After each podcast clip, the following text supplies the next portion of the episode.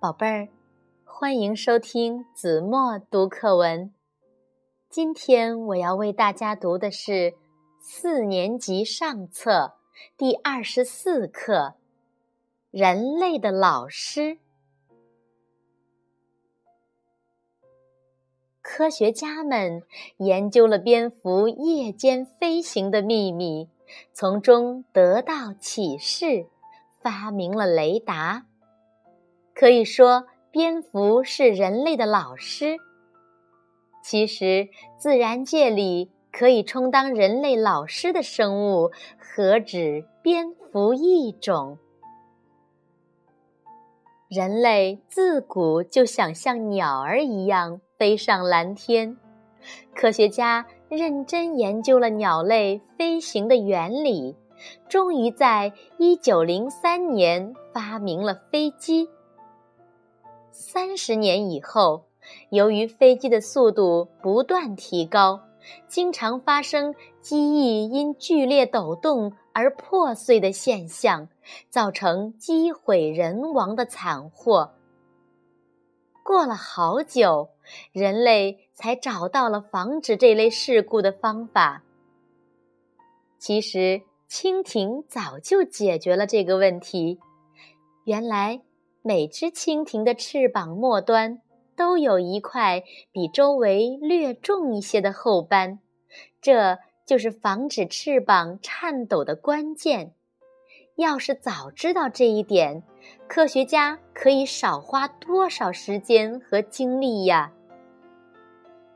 现在的飞机设计师吸取了这一教训，注意研究苍蝇、蚊子。蜜蜂等的飞行特点，造出了许多具有各种优良性能的新式飞机。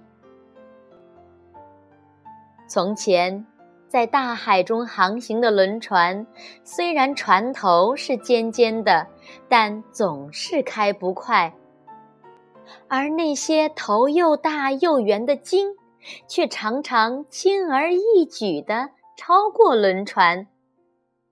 这是什么原因呢？科学家们仔细研究了鲸，发现它的外形是一种极为理想的流线体，而流线体在水中受到的阻力是最小的。后来，工程师模仿鲸的形体，改进了船体的设计，大大提高了轮船航行的速度。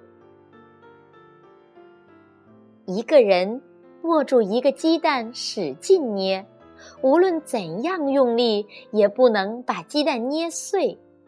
薄薄的蛋壳之所以能承受这么大的压力，是因为它能够把受到的压力均匀地分散到蛋壳的各个部分。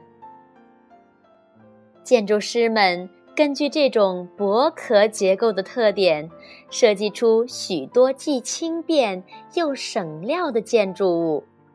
人民大会堂、北京火车站以及其他很多著名的建筑都是这种薄壳结构的屋顶。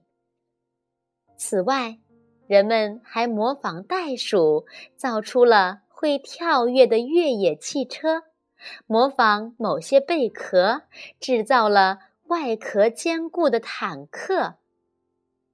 自然界的生物真是人类的好老师啊！好了，宝贝儿，感谢您收听子墨读课文，我们下期节目再见。